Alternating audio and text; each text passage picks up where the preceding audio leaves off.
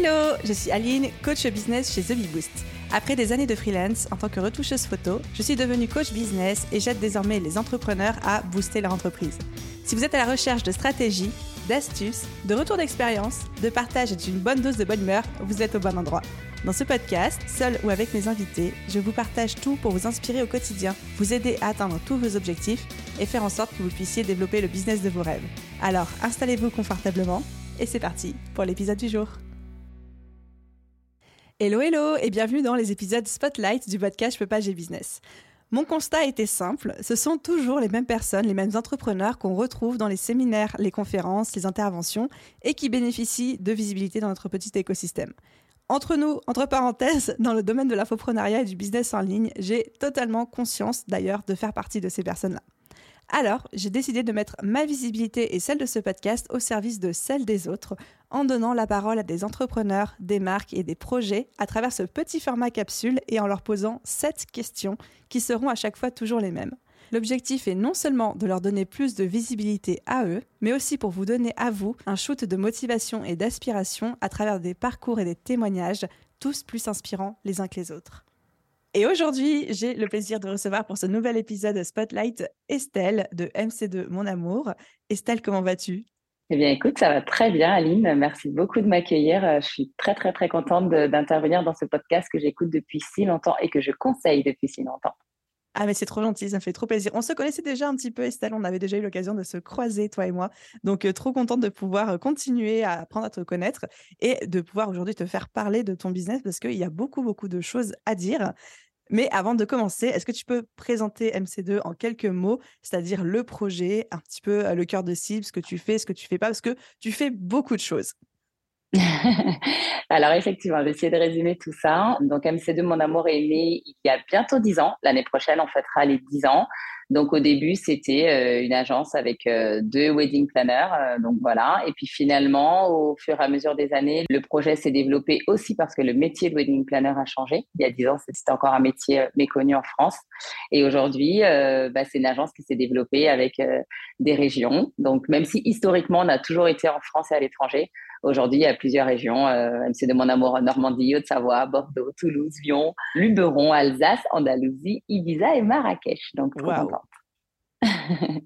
et puis, euh, pour finir, depuis deux ans, il y a aussi la branche formation qui s'est ajoutée. Bah, c'était justement cette occasion qu'on s'était rencontrés avec Fiona de Super Planner. Voilà, c'est vraiment un projet que j'adore. J'aime beaucoup partager, rencontrer des filles et les amener un petit peu vers leur, succès. Donc, MC2 Mon Amour, aujourd'hui, c'est un concentré de, de ça, d'organisation de mariage et de formation de futurs euh, wedding planner designer. Donc, comment tu te définis? Est-ce que tu dis que tu es une agence de wedding planner avec la partie formation? Est-ce que toi-même, tu fais encore des mariages ou est-ce qu'aujourd'hui, tu juste tu gères la boîte? Alors, depuis fin août, euh, je ne fais plus de mariage. Mais effectivement, quand on me parle d'MC de mon amour, la première chose qui me vient, c'est l'organisation de mariage. La branche formation, j'ai l'impression que c'est plus Estelle. Et l'organisation de mariage, c'est vraiment, c'est de mon amour. Vraiment, la formation, c'est moi. J'ai envie de, tout donner moi, ce que je ressens. J'ai envie d'écouter euh, les gens pour comprendre un petit peu comment elles, elles peuvent arriver au succès. C'est pas forcément là, ce sera pas forcément la même recette que la mienne. Moi, j'ai 10 ans d'expérience, euh, j'ai 38 ans, trois enfants. Enfin voilà. Il n'y a pas que le côté euh, agence qui forme. C'est vraiment la personne qui a envie d'avoir face à elle d'autres personnes à, à former, quoi. Trop bien. Et au niveau de ton business model, tu parles qu'il y a plusieurs agences, plusieurs antennes en fait dans, dans, différentes régions, voire même à l'étranger. Est-ce que c'est des gens qui sont franchisés? Est-ce que c'est des salariés à toi? Comment ça fonctionne? Alors, il n'y a pas de salariés, effectivement. En abus de langage un petit peu simplifié, on va dire que ce sont des franchises. Ça respecte pas complètement les critères de la franchise, mais pour parler simplement, on va dire oui que ce sont des franchises. Aujourd'hui, on est une vingtaine chez MC2, donc il y a euh, toutes les filles que j'ai citées en région pour euh, pour les franchises, et il y a aussi des freelances au sein de MC2 Mon Amour euh, tout court, sans le, petit le petit nom de ville qu'on ajoute aux régions. Donc voilà, c'est un système soit de franchisés, donc elles ont leur entreprise de leur côté, elles me reversent une commission, soit il y a les il y a les freelances qui travaillent sous MC2 Mon Amour en marque blanche, et pareil, il y a un autre système de commission hyper intéressant. Comment t'en es arrivé à ce système de franchise dans le sens très global du terme, on a bien compris, slash euh, apport d'affaires, freelancing, etc. Parce que c'est vrai que c'est pas le milieu de base dans lequel tu pourrais te dire ouais, ouais, on va franchiser, on va faire quelque chose. Enfin, tu n'es ni un café ni un MLM. Donc comment t'en es arrivé à ça? Effectivement, ce métier, quand il est apparu il y a 10 ans, déjà, les gens s'en méfiaient beaucoup. Donc, du coup, c'était un métier qui était très personnifié. C'est-à-dire, euh, on faisait appel à Estelle euh, ou, je sais pas moi, Sylvie, c'est vraiment la, la personne qu'on faisait confiance et tout. Et en même temps, bah, il y a un moment où tu te poses la question de comment tu veux que ton business euh, grandisse. Est-ce que tu veux que ça reste plutôt tranquille? Est-ce que tu veux continuer à faire plus, mais bah, tu n'as que 24 heures dans une journée? Et c'est un métier qui est très chronophage. Donc voilà, j'ai commencé à mener cette petite réflexion de, de bah, pourquoi pas avoir des gens qui m'aident au départ, mais sur mes mariages, et donc de séparer. Par exemple, moi, je m'occupe de l'organisation, il y en a une qui s'occupe de la décoration, et après, il y en a qui viennent que sur le, jour du mariage. Et au fur et à mesure, je me suis rendu compte que je n'étais pas forcément indispensable à mon business. Par contre, ce qui devenait indispensable, c'est que je dépersonnifie mon, mon business, qu'on ne pense pas. MC de mon amour égale forcément Estelle. Donc, j'ai travaillé à ça pendant un an et demi, deux ans. Bon, ça n'a pas été hyper dur parce que j'aime pas trop me montrer. C'est hyper rare que je me montre. C'est quelque chose que j'ai fait par rapport à la formation parce que là, les gens avaient encore une fois besoin de voir qui les formait. Mais au départ, sur les matchs, n'étais pas quelqu'un qui me montrait. Et après, euh, bah, c'est la formation qui m'a aidé à trouver les personnes avec qui euh, j'avais envie de m'entourer. Parce qu'au départ, euh, ça n'a pas forcément bien fonctionné. Les premières personnes avec qui j'ai voulu faire ce système-là de freelance et tout. Et la formation, au contraire, m'a permis d'apprendre à trouver mes petites perles. Trop bien. Et du coup, quel est aujourd'hui avec MC2 le petit plus que tu souhaites apporter dans ton marché, on va dire dans le marché euh, des wedding planners? J'ai posé la question à mon équipe parce que c'est quand j'ai reçu tes questions, j'ai un peu séché sur celle-là. Et elles ont répondu notre folie. Parce qu'on ah, est toujours une sacrée bande de bonne humeur. Et après, il y en a la plupart, elles ont répondu euh, la bienveillance qu'on a entre nous, on veut aussi la transmettre euh, que ce soit aux prestataires ou aux mariés. Euh, enfin, en fait, comment ça se passe entre nous. On a envie que ça se passe pareil avec les prestataires et les mariés, c'est-à-dire vraiment tout sur euh, de la bienveillance, de l'entraide et tout. Voilà. Trop bien. Et pour toi, ça, c'est quelque chose que tu apportes en plus euh, qu'on ne retrouve pas forcément chez les autres agences ou les autres wedding planners? Alors, j'aurais pas dit ça parce que en fait, il y avait un peu comme une idée un peu reçue comme quoi les wedding planners s'aimaient pas. C'est pas qu'on s'aime pas, c'est qu'on travaille pas ensemble par définition. Et au contraire, c'est une super jolie communauté qui a envie d'échanger sur les problématiques qu'on rencontre ou quoi.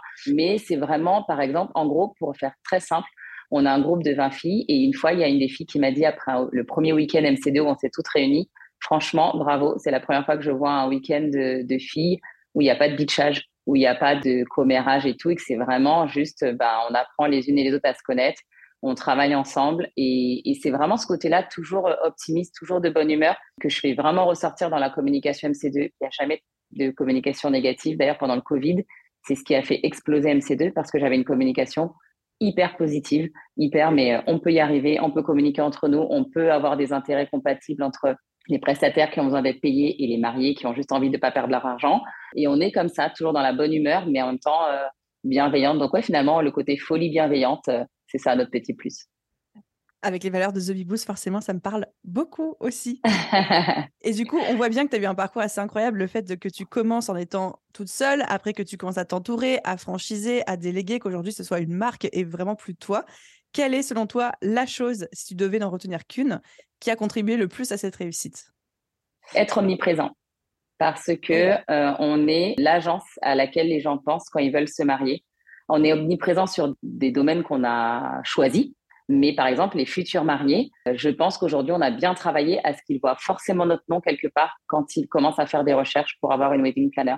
On a travaillé sur le référencement, donc on est présente sur, euh, sur les premiers résultats Google. On a travaillé sur les avis. Donc pareil, même si on est dans les premiers résultats, il voit aussi tous les avis que ce soit de professionnels ou d'anciens mariés, euh, voilà. Donc, on a travaillé sur les blogs de mariage, là où les mariés veulent aller. On communique beaucoup sur Instagram, on communique beaucoup sur Pinterest, et on est aussi sur euh, quelques fois les magazines papier.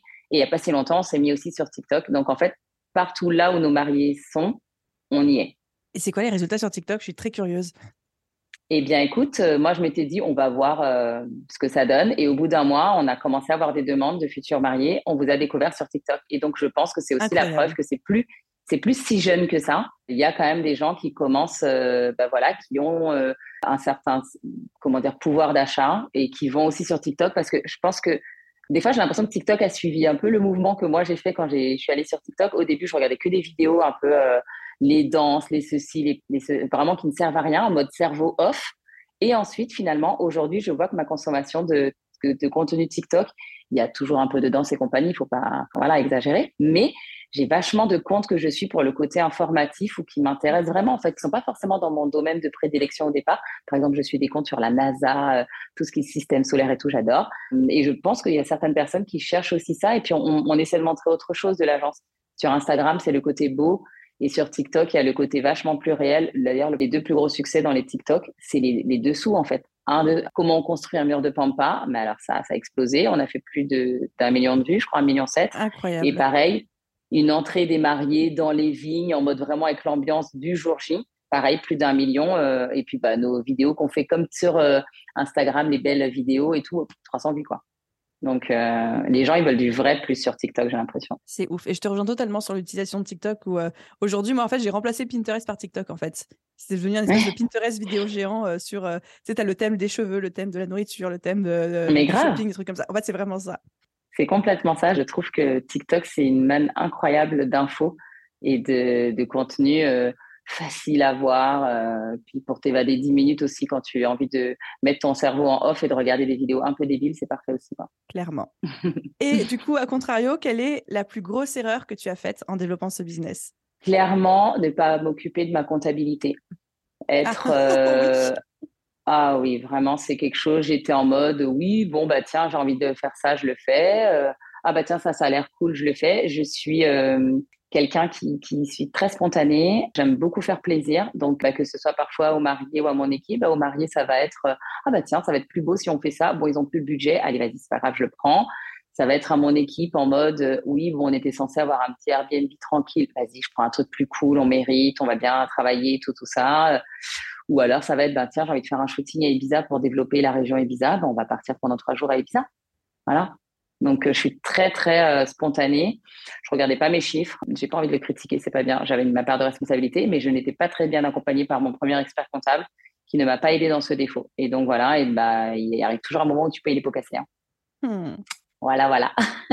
Donc vraiment sur ça, il faut faire attention si jamais vous sentez que c'est une faiblesse. C'est ce que je dis toujours aux filles euh, en formation avant d'être wedding planner. Donc ça peut s'appliquer avant d'être coach, avant d'être je sais pas quoi. On est chef d'entreprise. Donc on ne peut pas négliger certains pans de certains pans de ce métier de chef d'entreprise, même si on n'aime pas ça. Jusqu'à aujourd'hui, je déteste les chiffres, mais je suis bien obligée de, de me mettre le nez dedans. Je suis très contente que tu le, le cites. On fait tous des erreurs, euh, moi la première avec notre, notre, réseau, nos choses comme ça, etc. Mais effectivement, au début, on pourrait être tenté de le croire, et moi je l'ai cru, que le rôle de l'expert comptable, c'est de gérer ça pour nous, alors que pas du tout. Le rôle de l'expert comptable, c'est un rôle opérationnel d'exécution, de faire en sorte que les comptes soient au carré. Mais très rares sont les, les, experts comptables qui vont prendre les devants, dire attention, tu gères mal ton argent. C'est pas, en fait, c'est pas que c'est pas leur métier, mais très très très peu le font. Et oui, c'est à nous, en fait. C'est à nous de construire le prévisionnel, c'est à nous de voir si on rentre dans nos frais, c'est à nous de faire les calculs de marge, de bénéfices, de machin, de trucs. Et l'expert comptable, il est juste là pour mettre ça d'équerre pour l'envoyer aux impôts à la fin de l'année, quoi. Donc, euh, désolée que tu aies eu à payer les pots cassés, à, à faire l'expérience par toi-même, mais contente que tu partages ça aussi aux auditeurs parce que c'est vraiment important. Oui, c'est important et euh, on est toujours à vouloir le beau, avoir plein de likes sur Insta, plein de likes sur TikTok, mais en fait, ça vaut rien si euh, bah, notre expert comptable il nous annonce que bah, il faut fermer la boîte parce qu'on a en fait, entre ce qu'il y a sur le compte le jour J et ce qu'il y a sur, euh, en vrai par rapport au bilan comptable, il peut y avoir parfois un gros gap. Quoi. Et il y a souvent un énorme delta, hein, bien sûr. C'est ça. Et merci de, merci de ton partage, un peu de vulnérabilité. J'arrive à mes deux petites euh, dernières questions, un petit peu plus légères. La première, c'est quelle est la citation qui t'inspire le plus et que tu répètes à qui veut bien l'entendre? Alors, si tu me permets, j'en ai deux. J'ai j'ai en fait, quand il y a un problème, il y a une solution. S'il n'y a pas de solution, c'est que ce n'est pas un problème, il faut faire avec. Et la deuxième, c'est quand tu vois le verre à moitié vide, transvase dans un verre plus petit et avance. Voilà.